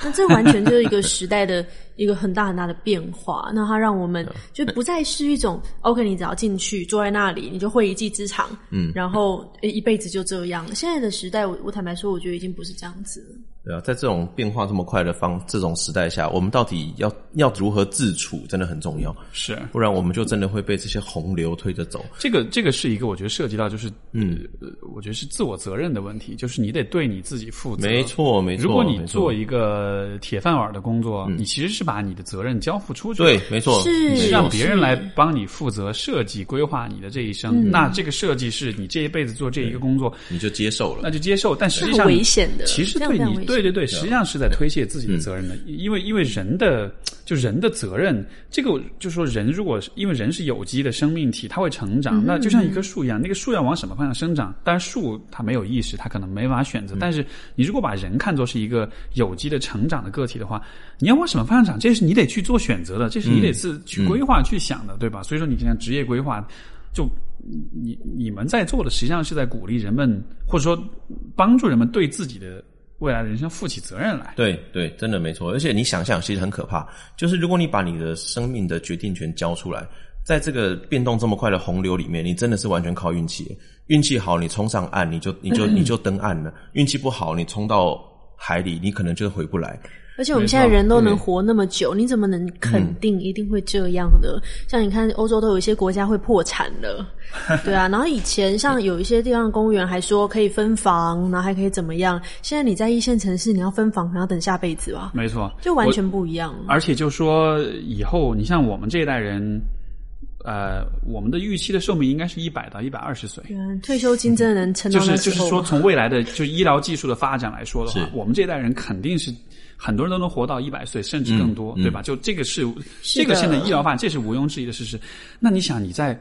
比如说六十岁、六十五岁你退休，哎，你还有三十多年，还有三十多年，那你要干嘛？对对吧？如果你在如果你在之前的生，如果你前面的五六十年你都。没有规划，对，然后然后你对你也不习惯为自己做选择的话，哎，你后面应该过得很很痛苦吧？就你都不知道，哎，三十年的时间你不知道该干嘛？这个有这个，很多人很担心，就是现在退休的老人，他会很很容易面临忧抑郁或者是自杀，或者就是因为这样，因为在那个他们年轻的时代，他们是没有任何这样子的退休的意识、规划的意识，还有就是健康老化。的意识，没错没错。那个我我我我导师他也做过这样一个一个一个方向的工作，就是他叫做 aging gracefully，就是对对，就是优雅的，嗯，就是健康老化，健健康老化。哦，OK，或者是乐活，或者是哎，对对对，乐活，对对对对对对，这个也是很有趣的一个方向啊，就是说。这就是成人教育的专业。对，现在在西方已经非常的 就是成熟了。相当于是你你在年轻，你退休之前你有职业规划，你老了之后你还有这个对吧？你你的乐活的。应该说职业生涯规划本来就是一辈子的。有些人觉得好像我们就只做二十几岁、三十岁的人不是，或者有一些三十几岁人会觉得，好，我现在来得及吗？实际上不是，我们每一刻，你一直人生的整个历程，包含现在的职业生涯规划课程都已经要进小学了，有小学教师都找我们去培训了。其实是一辈子的，你每一刻都。应该要去想，例如说，我常会说，你要为你随时转换做准备，不是说你要马上离职，而是你要随时保持在一个学习的 tempo。嗯，例如说，我刚从硅谷回来，硅谷现在大家好像觉得，例如说 Facebook、Google 这些，Apple 这些很大，可是其实五六年前、十年前那些大公司呢，像像甲骨文这样的公司，它已经裁员裁掉快要一半了，已经以前觉得是哇最好的公司，现在都已经。都是夕阳夕阳产业，就变化真的太快了。是，那有一些中高管他可能被裁掉，他怎么办？小孩还小，房贷还没交完，那这就是他没有准备好，他没有随时保持在学习的状态。这个有点，这个让我联想到有点像什么呢？就有点像你随时都有可能死掉一样。对，就是你，你有没有？我说指的是你的，就是你的事业上的，就是说你现在这个工作，你你有你会有，你现在工作会有终结的时候。对吧？就是人活着，你的生命也是可以有终结的时候。所以就是这种有可能突然突如其来的这种终结，这种 termination，你没有考虑过的话，那当它真的发生的时候，嗯，可能一下子就就懵掉了，就觉得就觉得不知所措了。嗯，对，而且就是你在那个状态里，你在这种状态，你会没有考虑到我们刚刚说的 career，就是它是一个规划的，它是一个线性的。然后觉得对，它是一个连续的状态，好像仿佛你做了一个工作之后，你只要做这个工作就行了。未来好像等未来来的时候再说吧。对，那直到未来真的来了，而且是突如其来的，可能就工作被结束了，你被裁员了，你才会发现。天哪！我不知道眼前的路在哪。最近不是很多这种吗？万达女高管跳楼也是疑似要被裁掉嘛？啊，就被这样就被就跳了。对，前段时间前几天上个礼拜的新闻啊，就有一个万达的女女高管是地区的负责人啊，跳楼自杀。但他这个啊，不知道这个。然后还有之前的一些各种各个科技公司，他们都会裁掉，就是大概三十五岁以上的一些程序员。这个时候，如果你没有学习到最新的能力。例如说，我有因为我在硅谷有很多 client 嘛，就是我做很多硅谷的客户，然后就我刚最近刚从硅谷回来，那我看到很多很多的人，他们其实是要必须要保持在一个一直学习的状态。例如说，现在人工智能很火，他们要一直学习，尽管已经是诶很有经验的程序员，他必须要持续的学习，不然你只要突然公司突然收掉。然后你你就没有地方可以去了，你原本可能年薪就是几十万美金。我我在想，我们的听众听了这期节目会变得更加焦虑，觉得啊，我好惨啊，我需要一直听，要随时要担心要丢工作的问题。对，但那其实不是一种焦虑的状态，而是说你有没有一种方向，或者说你怎么着你都会焦虑，你不如找一件事情是，就你还蛮感兴趣，你还蛮想要去研究的。这样子的话，虽然焦虑存在，但是就。没错，没错，那个兴趣会会带着你主动的去往前去学。我们常说要有方向，但不要太肯定，因为这世界确实会一直变动。像例如说，一九八九年的时候有提出学者有提出一个看起来很懵逼的理论，叫积极不确定理论。就又要积极又要不确定，就面对未知的事情，我们要面对现实，对，然后对不确定性保持正面的态度。尤其是人工智能，现在大家都很慌张啊。例如说，美国现在出现很好笑的现况，大家说人工智能现在自动驾驶不是出现了吗？大家说哇，最快被取代就是货车司机，就是大车那种大型 车的司机。结果现在那个货运费变超贵，因为一堆大司车的司机他马上都去学第二专长，然后都转行，然后人工智能的那个自动驾驶还没有上路。然后现在变超贵，就蛮有趣的，可以去看到，就是我们对于这个未知要保持一个正面积极的态度。那简单来说，就是要有方向，但不要太肯定。要有一个很像目标的方向，那个目标可以不用是一个 specific 的的东西，比如说做网红。对，好，但是你可以，你可以东南西北选一个方向，但是你要去，你要感觉到你真的在往前走，而且你要知道这个这个往这往这个方向走是你来决定的。然后这个往前是你的，你你用的力量往前的，然后小步快跑嘛，然后滚动式的修正，是是是。当初当初就是我我选择往心理学这个方向，也是以前也以前有过一些访谈那种，也是啊斜杠青年啦什么什么，就讲这种，就说你怎么选这方向。然后我就说，其实我真不知道，一开始真的只是一个很模糊的概念，对对，就是大概是这个方向。但是你说我真的具体要做什么？其实并不了解，而且我们一直在变啊。像我认识 Steve 的时候，没有人在做播客，什么喜马拉雅都还没开嘛，通通都没有啊，什么都没有。我们认识的时候是互联网心理学公众号刚开始，那个时候是公众号最火，公众号刚开始的时候，对，没错没错，刚开始火的时候，然后现在变了这么多轮，其实这就是一种变动啊。是啊，我常常会跟来访者说，就是刚刚卢老师说那个积极不确定，我说一个操作型定义就是这样，你坚持要往前走。但同时，你要坚定的拒绝你不想要的东西。你看，在这个逻辑之下，你你肯定，虽然你不知道你要去的地方是哪，但你肯定你一次一次的拒绝你不想要的东西，这很难。你会越来越靠近，对，你会越来越靠近你不讨厌的地方。这这相当于是你找了个男朋友或者女朋友，他其实人还挺好，性格挺好，但是我没有那么喜欢他，那我要不要跟他分手？对吧？就就你分手会，我对吧？你你懂我意思吧？就是那种感觉，其实很像，就是其实这个关系嗯不还 OK，但是你知道你不是那么的。这时候其实就是要骑驴找马了，像我们例如。说我们有一个转职的一个评估，其实就是如果你没有真的到完全没办法接受这份工作，就完全你每一天只要去上班看到老板人就把东西砸在他脸上，对，只要你还没有砸下去，其实都还在勉强可以忍受的范围。那你可以透过这个时间，你要去想象，你在这个岗位上是有人发工资给你，让你学习。你在这里面可以学到什么？例如说，我们常说每个人都有一场创业，那这是彭老师的理论，让他自己讲。他是一个，他可以是短期的妥协了。我但我常说，就是每个人都是每个人都想创业。前几年大家一直在说万众创新，大大众创新，万众创业。对对，好。然后，但说真的，每个人都曾经创过一场，创过一场业。那那个这个创业就是你自己，所以我常常会邀请来访者回头想一想，你过去二十几年的人生，三十几年或者三十几年的 三十几，我的来访者通常二十几年，最近比较多年轻来访者。好，二十几年的人生，如果它是一场创业，它是一间公司，那这间公司的财务状况怎么样呢？啊哈，对不对？那这间公司的它的项目的执行效率怎么样呢？对，对不对？这间公司它的它有没有核心宗旨呢？有没有年度预算？对。这间公司它的年度财务报表看起来如何？哦，对，这间公司它现在可以上市了吗？是，没错，对不对？我觉得认真想一想，你会发现比喻蛮好的。对，其实我们每一个人，他对于我们对于自己人生的态度，其实早早早就已经预告了我们对于我们职涯的态度。对啊，我明白。今天大家都想相当于是把一个创业啊，对，就相当于你把你自己这个人看作是一个公司，嗯是的，然后你从评估一个公司的角度评估你这个人，没错对从生下来到现在为止的整个的状况，或是你超讨厌的这个领导，他可能就是你的客户啊。对对，是，所以这样这样子来看，就说呃，呃你你对于自己的呃学习的过程，你接受的教育，你对自己的财务状况，你的生活的这种规划。就其实方方面面，它都能大概反映出你的这种思路然后你就会看到那个规划的重要性。因为我们去看一间公司，我们最常说的就是，嗯，这间公司有没有未来的发展性？这间公司整个经营的方向、商业模式对商业模式，它它它未来会不会被淘汰？还是它未来会串起来？它会兴起？它值不值得投资？其实这就是一个规划，这就是一个为未来做准备。他有没有目标的一个一个态度？嗯，然后想创业的人都会在脑袋里面想很多哦，我如果做一个公司可以怎么样怎么样怎么样。可是其实自己就是一场创业，没错，那那如果那如果这么来说，我能不能说就就就你要想成功的创业，可能你自己的生活得先是比较有序的，或者是经营的就不能是太糟糕的那种，至少是在你想掌控中的吧。对吧？对，当然，如果你觉得你的生活是可以，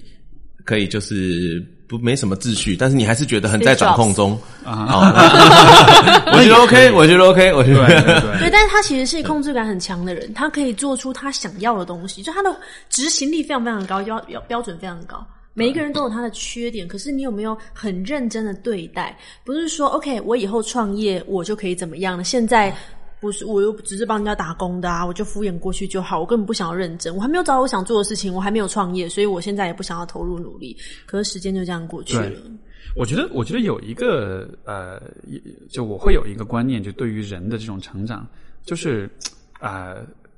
说的简单，就是个人的品牌。但这个品牌不是说指这种工作上的品牌，而是说你这个人，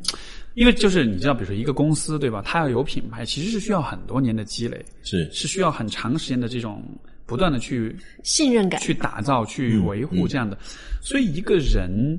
啊、呃就每一个人其实也需要有自己的品牌，对吧？那就怎么说呢？就是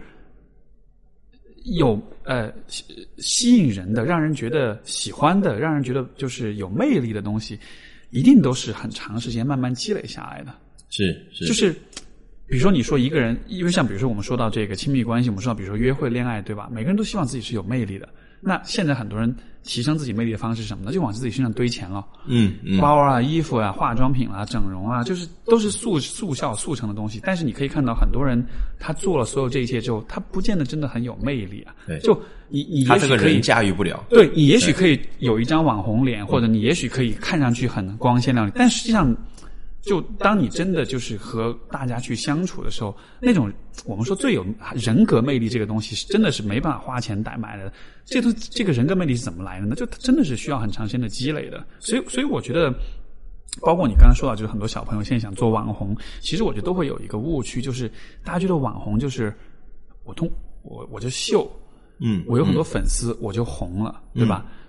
我觉得这也是为什么网红的那个生命周期都很短，没错。因为他们能秀的东西其实很少，嗯。他无非就是堆砌了一些标志、一些符号、一些看上去光鲜亮丽的东西，然后其实大家对他的关注度其实就那么多，嗯嗯，新鲜感一过去之后，你，很容易厌倦。很容易就厌倦了，对吧？真正经久不衰的那种很红的那种人，他肯定不是单纯只是靠堆砌这些东西起来的，没错，所以，所以我觉得对于一个人来说，也是，嗯，就我最早有这样的意识，我现在都能想起来，就是以前我初中的时候啊、当时我们学校有来一波美国的那种交换生，就是美国的高中生，当时他们过来之后就，呃。呃然后就是他们有那种相当于是汇报演出那样的，就是大家嗯中方，也就我们学校会出一波人就嗯对跳个交流演出，舞啊，对交流表演个乐器啦，对对对他们表演的什么？他们表演就是他们有四个学生就唱那个 a cappella，就是清唱，嗯那种 a cappella 组合对，就唱歌。当时唱完，整个学校全部轰动了，因为就因为你知道，我们平时就就是搞的这些表演项目就，很就大家觉得很俗气、很无聊，就看的都看腻了那样的。然后他们出来那个东西，你就觉得哇，就从来没有见过这样的东西。因为讲那个那是两千年前后吧，那个时候。呃国内完全没有这样的概念，大家觉得唱歌一定是要有背景音乐的，然后当时还要伴舞，对，而且你没有，你没有，你没办法想象，就是那种和声能带来那么好的那种、嗯那种嗯体验，对吧？是当时他们这么做了之后，然后我当时想就是，他们能做到这点，应该花了蛮长时间去练习的，对吧？因为我一开始我觉得很自卑，我觉得哇，我好希望我是他们那个样子啊。但后来我又一想说，他们能够做到这一件事情，肯定不是一朝一夕的事情，是。他们应该是花了蛮长时间变成这样子的。所以当时在那种羡慕嫉妒当中，就有点，我就会有一点对自己的一个下的一个决一个决定，就是说，也许现在我们不如他这样的人这么有趣，或者会能做这样有意思的事情，但如果给我自己五五年或者十年的时间，也许到了那个时间之后，我就有可能积累起我自己就我个人的品牌当中的有趣的这个部分，嗯，就是这种，呃就是就是就是。呃比如说，当我们现在呃试图变成一个有趣的人的时候，也许你在五年前、十年前你就开始考虑这个问题。这样的话，到了今天，你才真的有可能做到真正意义上的有趣。它就不是一个简单的技能，它不是一个对，对没错它它是你自己，你已经内化之后的，对它不是你只是去学一件事，或者是你去就像买了一个包放在身上就可以，对你你会觉得你要把自己提升到这些东西与你，它不你不是你去配它，不是它去配你，而是你就是它，它就是你，没错。这样子的自然，没错，所以就包括比如说现在很多人，比如说像呃，像一个现象就是很多人现在就喜欢刷知乎，对。知乎上面就有很多很有意思的这种事情，各种很会写的人呐、对，然后就会有很多 故事，然后然后就你读完这些，你你就变得有趣了吗？其实不是啊，就你你你只是看了这些故事是别人的而已，但你自己并没有变得有趣。真的有趣的东西还是得你自己慢慢积累起来的。对。就像我们常说，有些事情你要觉得有感觉，你要有成就感，其实你必须投入。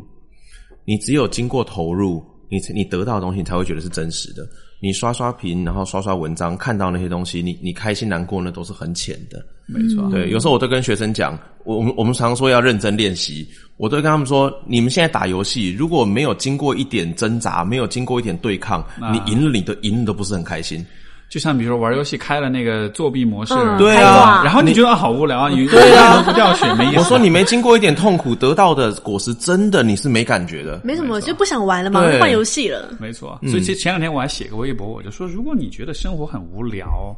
你觉得没有动力，我觉得那是因为你活得太容易了。对我看到一下，对其实如果如果你有很辛苦的阶段，然后你在辛苦完了之后，其实那种感觉是很爽的，对哦对吧？你通过很痛苦，然后完了，但是又得到一个好的结果，那种成就感其实是非常非常非常非常有愉悦感的。没错，所以我们常会讲说目标很重要。目标不是说我们一定要达到什么，可能目标它会让我们在努力的过程中有方向，而且它会让我们在呃面对的这些痛苦的时候，你会你会感觉会过去，会感觉会结束，然后那个痛苦就变得比较可以忍受。就像刚刚彭老师在讲他转行的过程，其实我们一起经历那个过程，非常痛苦，就又要上课。然后又要演出，又要排练，对然后一天到晚周末还要一大早起来，然后骑车到好远好远的地方，然后去教家教，嗯，就很痛苦，就每天都要早起，然后每天都觉得啊，怎么只睡了就是那么一点点小时，怎么怎么怎么怎么又天亮了这样？对。可是有目标真的可以让你很有动力，尤其是这个目标是你想要的。没错，对啊，然后对，就像我当时，我当时很喜欢讲，就这有这句话，我也很常跟我来访者说。但这句话就是我在当时转行那段时间最喜欢的。啊就我常说，就是呃，没有目标的船，吹什么风都是逆风；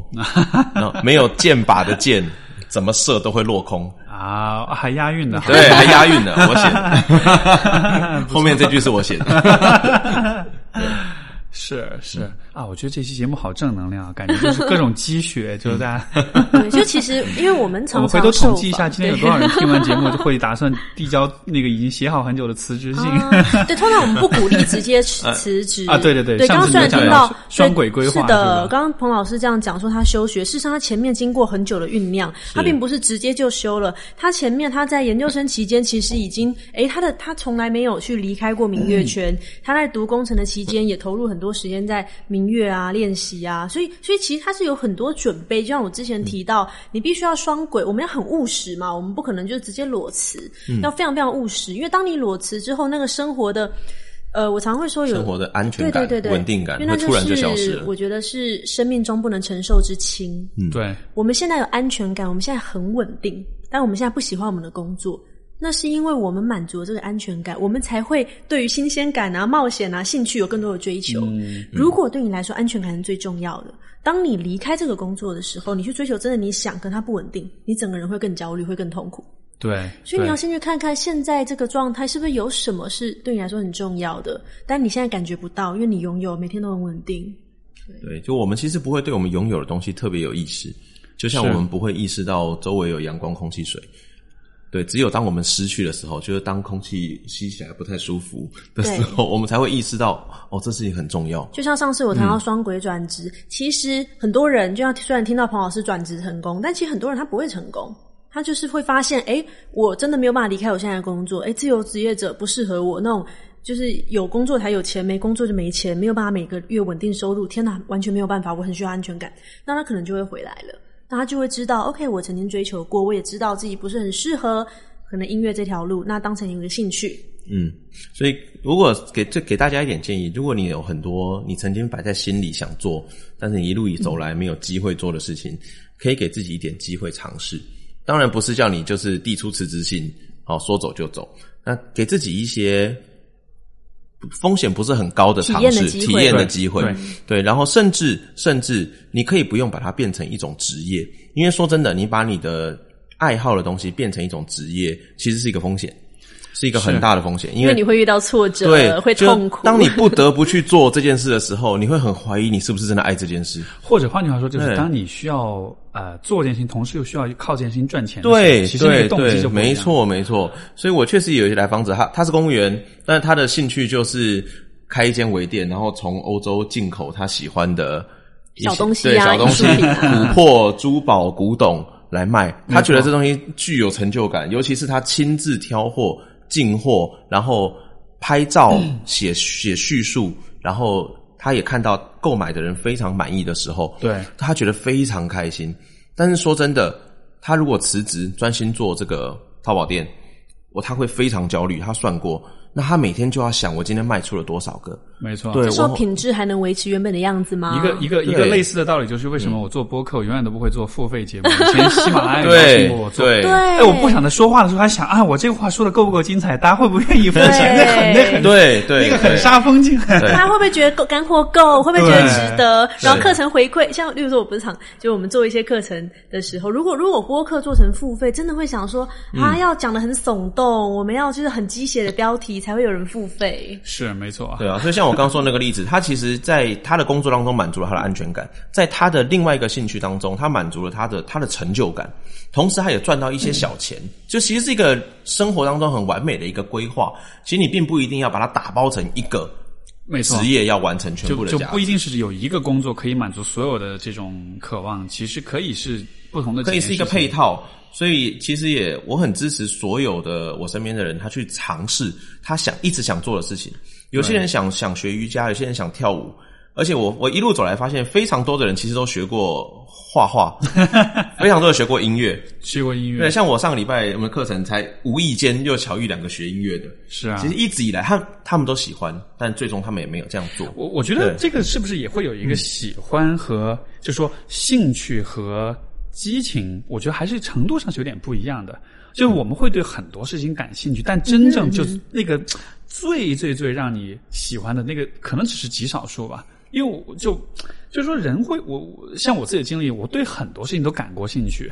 但是你真的去做了之后，你发现哦，原来是这样的，其实没有我想的那么有意思。对，可是所以你要去做尝试，对，就对尝试很重要。我曾像比如说，我曾经，我曾经就是我对高尔夫很感兴趣，但是完全是想象。对完全是我后来去学校就试了一次，参加那种入门的那种课，我就发现根本球都打不到。对对我就觉得这个这个运动好蠢啊！我再也不要玩了。这个就像很多我们想，很多我们的喜欢是在我们想象中的，更多我们的恐惧也在我们想象中。很多人对于改变的恐惧，都是他想象中的。他他光想着我这样做会不会我的工作就怎么样了？我会不会就此？我会不会就被 fire 了？对，那我离开我会不会就怎么样？对，我就觉得很多这样的恐惧限制了我们。因为我们改变，我们害怕的是失去过去跟现在，可是不改变，我们是失去未来的可能性。没错，所以在就就有限度的方向去尝试，是成本最低的。我我我觉得人，呃就是人们为什么会害怕改变？我觉得有一个很重要的原因就是，当我们在看待未知的时候，我们很容易想象风险是什么。对所以我们需要宗教啊，对他们在解释死后世界。没错，没错，我们会很难想象我们会遇到什么好的事情，嗯，对吧？比如说你创业，或者你做一个新的工作，或者你进入一个新的领域，你能想象的是，我有可能赚不到钱，失败怎么办？呃，我可能会失败，而且这些想象其实很真实，因为说实话，想失败的东西不难想象，对吧？对因为你最糟糕的那个场面，不管是你自己也好，你身边的人经历也好，都会有。但你没法想象说你可能遇到什么样的人，这些人可以给你带来一些新的想法，你可以遇到一些什么样的机遇，就这个东西是完全没法想象的。所以我们在做评估的时候，我们永远都是天平，永远是都偏偏向 no 这一方的，对因为风险很具体对、很清晰，但是你你所得的东西永远都是意外。嗯，但是那个部分就没错，你靠脑补，你是绝对想象不出来。然后我们都很希望可以看到确定的事情，我们再转过去。对，所以我们就一直在原地等待，对等待我们可以看到确定的事。没错，因为人天生对未知就会感到非常非常的恐惧，所以常常要改变。例如说，很多来访者或学员，他要改变、要转行，都很希望从我们这里得到一个非常肯定的答案。可我常说，任何给你答案的人都是不负责的，因为没有人能为你的人生负责。对，所以所以从这个层面来说，也许就比如说多去做一点那种未知性比较强的事情，比如说出去旅行啦。而且就我我我出去旅行，我就比较喜欢就不太做计划那种，就就走着瞧，然后你知道吧？但有当然有的时候会浪费点时间，或者是走弯，或出一点小状况之类的。对，但是但是很多时候就你会就比如说呃，比如有些人出去旅行的方式就是他景点路线制定好，然后打卡每一个景点。嗯嗯然后我喜欢到一个地方我就瞎逛瞎走，有时候你碰到一些很很奇葩或者很有趣的人很有意思的对人或者事情这些什么的，然后你就觉得那种那种发现的过程，就虽然确实不如打卡的人那么有那么多素材可以发朋友圈，对吧？但是就但就是好像。抱抱着这样一种心态的话，其实反而没有那么大负担。你不会担心说，哦，我没有去到这几个地方，所以我好像就就比如说，我我之前去去巴黎，我都没有去埃菲尔铁塔，那是一个每个人都打卡的地方，但是真的就就觉得，嗯，不一定啊，就瞎走一下，说不定能遇到什么是有意思的事情。对，对，就体验很重要。在我们做咨询的时候，其实非常非常重视，鼓励大家去做体验。就像我之前曾经分享过一个案例嘛，我有那种学员，他从小到大最大的梦想想要当船长。但他在一个就是体制内单位做会计，就非常的沉闷，非常的无聊。对啊，他去体验才发现，原来他会晕船。啊对，我上次讲过这个，那后来还有很各式各样的案例，但是这种事情，这个是比较极端的啊，这个我真的是 笑晕了。但这个是生理上的限制。我我真的是蛮惊讶的，但很多人去体验发现，哎，跟他想象中不一样。嗯，例如说，很多伙伴会想要做心理咨询，那他可能真的去体验发现，啊，为什么这么多来访者要来问我问题呢？对，为什么大家不能解决自己生命中的问题呢？嗯，那我就知道他可能会觉得有点烦，可能这个职业跟他想象中不一样。是。哎，说到这个，就像这种职，就是叫什么职业生涯规划师或者职业生涯咨询咨询师，对吧？这个行业，你们觉得发展的前景怎或者怎么看待这个？呃因为因为因为我的感觉，就我没有做过啊。你看，我用我的想象来，我理解这个工作其实它比心理咨询师的那种呃，就是说呃，我就我感觉工作的负担会相对小一点，因为它深入的问题可能当然肯定也会有一定的深入，但是就是它不涉及到疾病的治疗的话，或者是这种精神健康问题的，也也许会相对就是相对轻度一点，它对你在情感上、在心力上的这种。我我不知道吧，这种消耗也许会少一点，所以它也许是因为我的意思就是说，做咨询师的话，你的这种怎么说呢？你的这种承受能力啊，你自己的情绪调节能力，其实那个要求会比较高一点，嗯我感觉。嗯是所以可能职业规划师其实他会更有更多的人，也许会更就是会适合更多的人去做。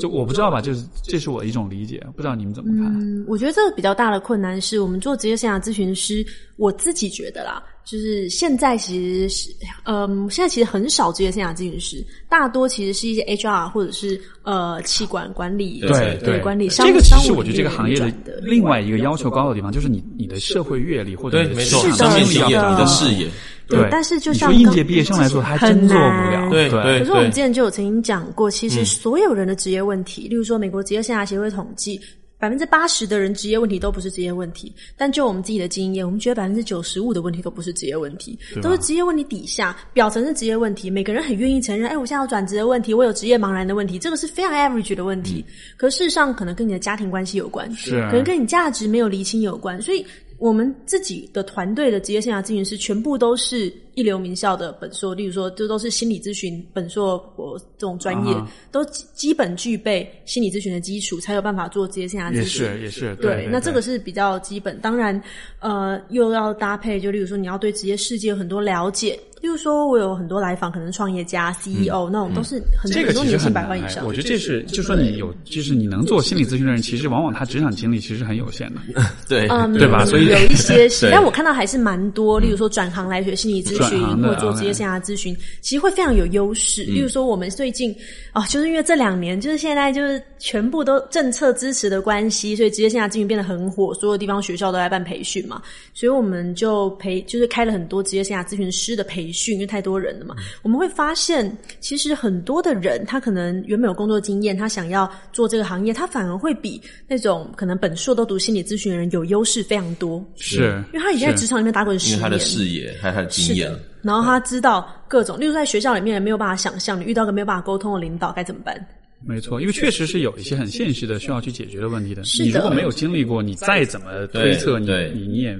对，真是像你没有你没有在刀刀见血的商场上打滚过，没错你真的不会懂，就是一秒几十万上下，或者是为什么月入几十万的人还会烦恼。对我常听我我以前我我我的学校是很好的学校，就是读心理咨询的学校是很好的学校。我有一些学长姐，我听他们在讲哦，我真的不知道这些人，他们已经是贵妇了，他已经做到 CEO 了，他一个月月入十万，他到底为什么要不开心啊？我如果是他，我每天开心的不行。我想说，呃，因为你你很难了解，就是你你已经在行业的领导的位置、领头羊的位置，其实那一些人他是最焦虑的，因为你后面的人只要能够往前追就行了，但是在最前面那些人，他要担心所有跟他的随时会冒出来取代他的人竞争。其实这些人是最最焦虑、最恐慌的一群人，但是我们常常不了解，我们会觉得你就是大老板了，你到底在紧张什么？所以所以所以告诫那些想做网红的那些年轻朋友们，你们看到那个头部最大的网红，他们每天不知道有多少事儿要去处理。是像我们做这个行业，其实基本上呃，像比如说我们现在培训人很多都是有工作经验转行的，然后或者是有职场的一些阅历的。但我觉得比较困难点，其实是在虽然刚刚讲到我们可能走的比较不深，可是事实上所有的议题都会跟自己内在议题有就关。还是会深，是最终还我们反是会深入下去。而变成要挑选，我们不能什么都走深，因为通常做职业生涯咨询，大家期待是短期的，对对对，然后解决一个问题。没错，那我们是非常目标解决导向，就像呃彭老师非常擅长做动机物谈。嗯，就是我们常常会说，就是一个人要怎么样才能够做一个成功的改变。我们大家就有很多改变，减肥对，减肥，减肥是一个就全世界共同的失败经验。对，就是要不是就是想减肥但没做，要不然就做了没成，啊，要不然就是做成了，结果又退回来了，复胖，就复胖。对对对，好对吧？这是一个共同的失败经验。是我们在职业也是啊，很常有这种状态。哦，所以我们才会说，因为一个人的改变是有阶段的。我们从一开始，其实第一种人他是完全不觉得自己有有该改变的地方。那在这种时候，我们如果去告诉他，呃，你应该怎么样，你应该怎么样，你要学习哦，对啊，你是没用的。对，就像我们现在如果告诉一些初中生，啊，你要好好念书，不要当网红，对，你要生气。对，你要好好念书，考试，你以后才会有。你对他没有用，为什么呢？因为他不觉得自己该改变，他觉得我很好啊。我长得好看，我可以当网红对啊，他觉得我很好啊，所以当那当这时候，我们就是要给他一点刺激，这个刺激是让他自己发现，好像我有一点怪怪的，我好像应该要做一点什么改变，这样我们才能正式进到第二个阶段。在这个阶段，我们可能就会让他了解说，哦，那你想要改变的地方跟你现在的状态有什么差别？所谓的动机嘛，就是动机就是。我们想象中的那个状态的美好，跟现实状态的落差，这个落差越大，对动机就越强。而且这个阶段事实上是很多人的误区，就是这个阶段你厘清的越好，你以后在执行的时候遇到的挫折，往往就会回想起这个阶段，就是你你真的成功的时候到底有多美好。不过你说的这个差距，这个落差，我觉得很多人会把这个变成是自卑，就是说，对没错。他看到很大的差距之后，这感到自卑，感到自己很差劲，然后因为这种自卑就，我就压根儿就放弃了，了我就我就更丧了，对我就更啊，算算算算，我我现在肚子上这么多肥肉，我看着那个画面是马甲线，那啊，这肯定不可能。像这个问题，我就是这样的，我觉得我这辈子不可能练成马甲线，因为我觉得彭于晏那样吗？不要不要不要。但是但是我点就在于，就是说是这种差距有没有可能也是有一个过度的这种当然当然，就是它会让你定做定的目标必须要够务实。而且要非常合理，就像我们在谈目标设定，你一定是要合理的。你可以就像我们讲说职业，我们都想挣钱嘛，那当然说大家想当马云，或像每年小目标挣一个亿，大家都想嘛，当然没有问题，你未来绝对可以。但是现在我们务实，我们今年怎么样，明年怎么样？对。对啊，所以我们常常在判断就是来访者的状态的时候，就是一个职业一个好的职业咨询师，必须要可以根据他的不同的阶段，给予他的动机强化。好比说，这个来访者如果他觉得现在自己完全没问题，其实我们常常在第一线会遇到我们所谓的非自愿个案，就是他是被请来的。嗯通常这类人是不觉得自己有问题的，所以你这时候如果去灌输他什么是对的，什么是好的，你应该怎么样，他不来没有用。对对，对所以你要能够根据他的状态。那如果他已经觉得我我我很强烈的要改变，那我们就是厘清目标。自费的来访者通常是比较有动机，可是我们必须要去。强化这个动机，因为他对。势必是他一定是自己改变、自己尝试，发现没有用、失败了，他才会寻求专业的咨询师嘛。不是说他自己很顺，做的哇好棒，然后觉得哦我要找咨询师谈一谈，很少 这种状况嘛。对。就像亲密关系也是啊，有点有点状况，然后来到咨询师要分手了。或者甚至是我们会帮他做一些有点像模拟练习，目标设定跟意志管理，你意志力没有了，中间失败了怎么办？或者目标设定，今天我们就很胖，然后我现在说我要练成彭于晏，根本就是那那个本身目标设定上是有问题的。那我们就要定更务实的目标，去制定很具体的策略。这个跟心理咨询就有点不一样。没错啊，我们一样不给答案，可是我们要协助他制定清晰的一个策略跟行动计划。是是是，对这个其实我觉得这个行业我还蛮看好的，因为从中国的这种就是大大的环境来说，大家对心理咨询其实是稍微有那么一点点不舒服的，有点抗拒的的，觉得哎呦就有病，对，有病，然后就你去看这个，说明你好像哪儿不对的。但是说到职业规划的话，这个是一个我觉得更容易的一个入口，一个一个对对，你从这里，实际上你的工作的呃过程方式，包括很多的原理，也许跟咨询也很接近，但就是说，呃，让人会觉得我不我去做这个，是因为我工作上我想把工作做得更好，很能接受。而不是说啊，我我我脑子有毛病，其实是投资自己。治一下。对，你会觉得这是投资自己，让自己变得更好，未来加薪升职啊，对，而不是说我身上有病，我要来去治病。没错没错，所以大家更愿意说去自费上课，或者是去做职业生涯咨询啊。我为了要提升自己，我也要投资自己，大家会愿意更愿意去投入咨询。那我情感有问题，我跟我朋友讲讲就好啦。如果我职业有问题，我会希望付费找个专业的人。是，所以我觉得这个大方向其实都是很有意思的，就是因为是世界变得越来越复杂，那么人们要面对的复杂性的时候，就需要越来越多的专业的人士去帮助他去面对、去处理这种复杂。那所以说，像比如说这个职业，它就是在可能职业发展在职场的这个方面。因为显然以后的复杂性是只会增加，不会降低。是对吧？那所以，所以，所以这个行业就，我我觉得它的增长，这是一个必然百分之百的一个事情。对，这两年就非常快。对对，而且就这一波兴起的这个政策的关系而且大家突然也发现，就是如果你不做规划，你你最终你一定会遇到一些瓶颈，而且你当你遇到瓶颈或者是两难的时候，真的关键点还是在于你要什么。然后在那个当口，我们都会发现我们真的不知道。所以现在越来越多人会提早知道，说我应该要去做规划，然后甚至我会去预料，我在大概几年之后，我可能会面临到一些选择的当口，那我可以及早做准备。对对，我觉得人就是会停下来去想自己要什么的时候，嗯往往都还是那种就还挺困惑、挺痛苦的时候。嗯对，只有在这种时候，你才有这种就有这种心思，然后就是说，OK，我真的得，因为这种问题其实很难想清楚，嗯对吧？嗯。它其实还蛮对。还蛮消耗心力的，而且他会要求你真的是要去挑战、去推翻一些你需要你你过去相信的事情。过去相信的事情，对对。就那个过程其实真的是蛮不舒服的，对，但就你的真的得有足够的动力，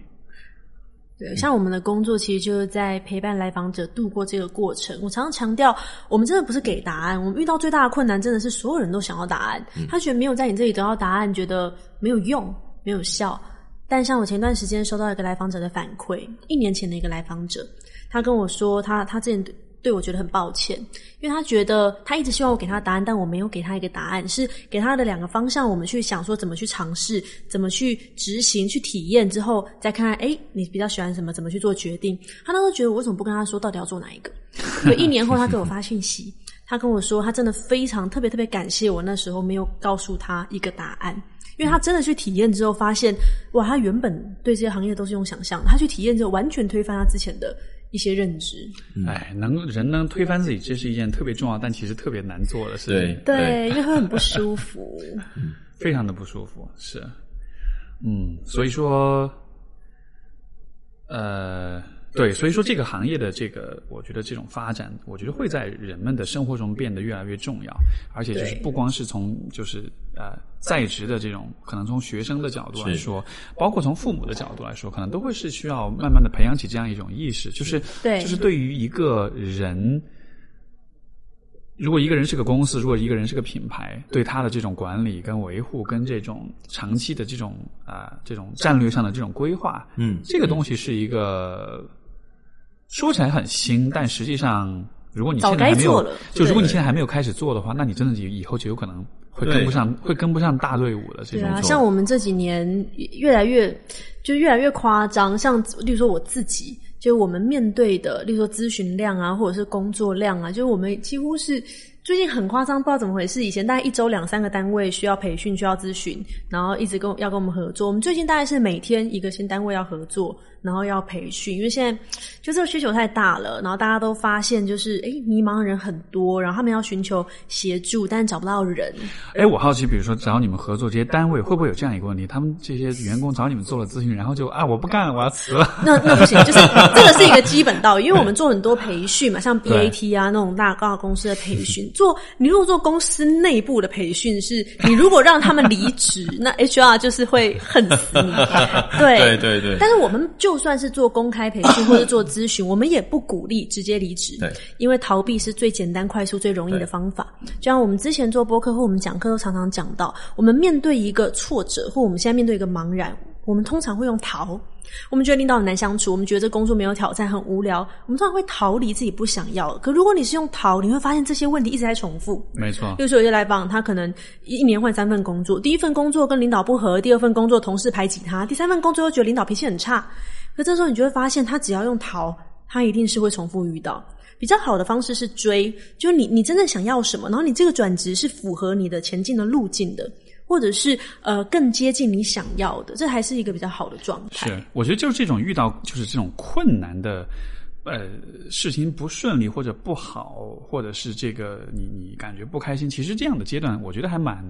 还蛮有价值的，因为在这样阶段里，你会有机会去反思说，对，现在问题到底是什么？因为就在一切顺利的时候，你就算你就算主动去想这个问题，你其实也没办法。知道到底哪儿出问题了，对吧？就相当于，比如说你，比如说你你你生病了，这个时候你去看看我身体到底哪里不对。考试一百分，你都不知道自己错哪。没错，没错。当你考了一百分的时候，你想要知道自己还需要学什么的时候，你可能都没法知道。对。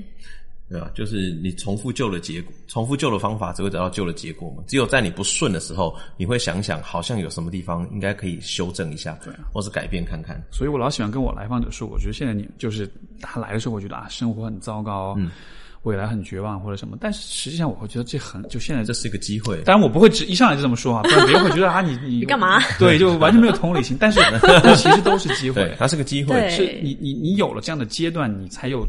你才能够去真的发现，说你这个人的，呃，就是，就说，就生活会不断的抛给你各种各样的问题，但是重点不在于我怎么去阻止这些问题不要来，而在于我怎么去提高我自己的解题能力。如果你能一直提高这个能力的话，你就，对吧？很多时候你就不会被你的生活所困。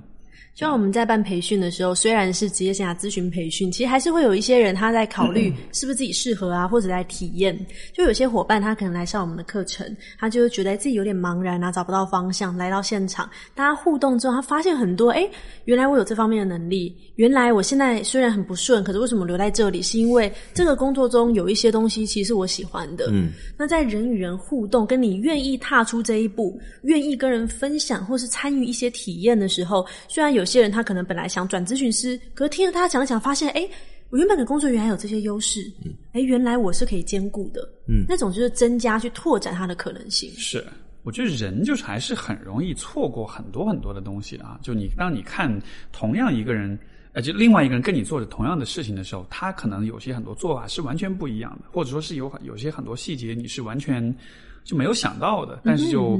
呃，我我这个星期不是在上一个培训的课程嘛，然后这个课程就是呃是做这种伴侣咨询的这个方面的这种临床的能力，然后你就看到同一个 case，其实每一个人做的方式都是不一样的，对，包括你回看你自己做的咨询的时候，你会发现，天哪，我其实真正用到的东西只有百分之可能三四十，可能有百分之六七十的细节我压根就没有看见，嗯嗯嗯，然后然后就是你这样一。去一反思，你才会发现，说你之前认为的很多事情是有多么的。局限是有多么的狭隘，嗯，对，所以如果把这个道理放在比如说你的职业规划里面，嗯，就可能之前你有错过很多很多的信息，对，但但是如果但可能你还会觉得自以为是觉得啊，我的所有的选择都是最好的、最正确的，对。但你在某些体验或者某些契机，不管它是不顺，或者是一些你过去不曾做过的课程或者是什么的时候，你会回头看到这些细节。你会发现它一直都在，只是你没有发现它。没错，对，我们自己也是啊，在做培训的时候，其实我常说，我们真的不是在教学，真的就只是交流。对，我们也从大家身上学到很多东西，而学员的收获并不完全来自我们，很多时候来自小组伙伴给他的反馈跟新的发现。哎，所以这是一个很有很，我觉得是很有意义的一个行业，而且它能够把人们的。呃，因为现在说起自我探索，这还是一个稍微有那么一点点，呃，怎么说呢？还是比较小众的一个说法。对，就是如果放在心理的层面来说的话，包括心理学本身也，但是如果能够，呃，有就是从职业的这个角度来说的话，我想这会是被更多人所认可、所接受的一个啊一个切入点。那所以由这个切入点开始的话，我其我我其实甚至会觉得说，其实。因为讲真，我会觉得国内现心理咨询这个行业的发展其实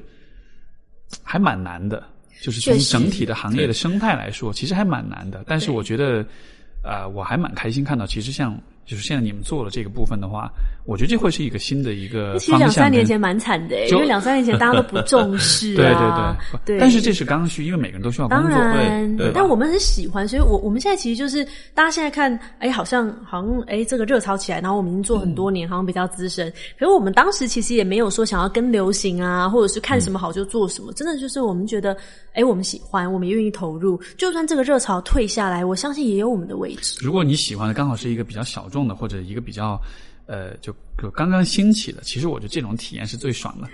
就因为你会见证了它的兴起，对对，而且你有可能就不小心就成为这个行业浪尖上的人物，对对，现在也不小心变掉，但就是以前真的蛮挫折的，因为会一直被否定，是，但现在就是觉得嗯，真的很重要，就是跟大家一起推，特别燃，你知道吗？虽然不知道会持续多久，但我相信就是真的还是会有很多人重视这一块的，蛮好的。所以大家如果要这个。要要找你们求助，要因为我我想今天很多人听完这个之后，可能就会说哇，我就算我就算现在一切 OK，我还是想找找你们聊聊看。就但就是就我我很鼓励大家哈，就是说有机会的话，其实真的是可以去做一做这个方面。就你不一定是心理上，你不一定是原，也许你原生家庭挺 OK 的，也许你伴侣关系挺 OK，但是我觉得在职业规划这个方面，这其实是一个啊，我觉得任何人都值得去。你不一定说要识别一个什么问题，解决个什么困扰，对吧？但是我觉得任何人都值得去做一点这方面的这种咨询跟这种反思，因为必然是有你没有看到的东西，必然是有你没有考虑到的一些方面，而且必然是每一个人都是面临着不确定性的，所以这种不确定性的处理，你的你有你的方法，但是一定也有别人的更专业的或者更更更科学的方法去去处理，对吧？所以说，对，所以大家要怎么找到你们？呃，我们都是用微博，对对，反正会艾特我们嘛。对对对，对，我们都是用微博。其实蛮鼓励大家可以多体验啊，包含很多呃活动啊，都可以去参与。是是，好吧，那就二位的微博，我就回头发在那个。节目的简介里面，那听众朋友们如果想联系二位老师的话，就看我们的节目的这个简介，包括发布的时候，反正我就会尽可能就能写的地方都写一下就好了。好的哦，没问题。好吧，那就感谢二位的分享，然后谢谢谢谢。呃，各位听完节目之后，如果要。呃，辞职，然后你如果你的风险，请自行承担。不鼓励辞职，对，不鼓励冲动冲动辞职。哎，不过不过，如果把这节目，就是比如说你想辞职或你想换工作，你其实拿给父母听听，说不定对他们会有点 对互相理解啦，有点启发对这样的。这是我们对对推行的重点。那非常感谢大家，谢谢谢谢大家，谢谢 Steve，好，那我们今天节目就先到这里，我们就下个星期再见，拜拜。拜拜。拜拜。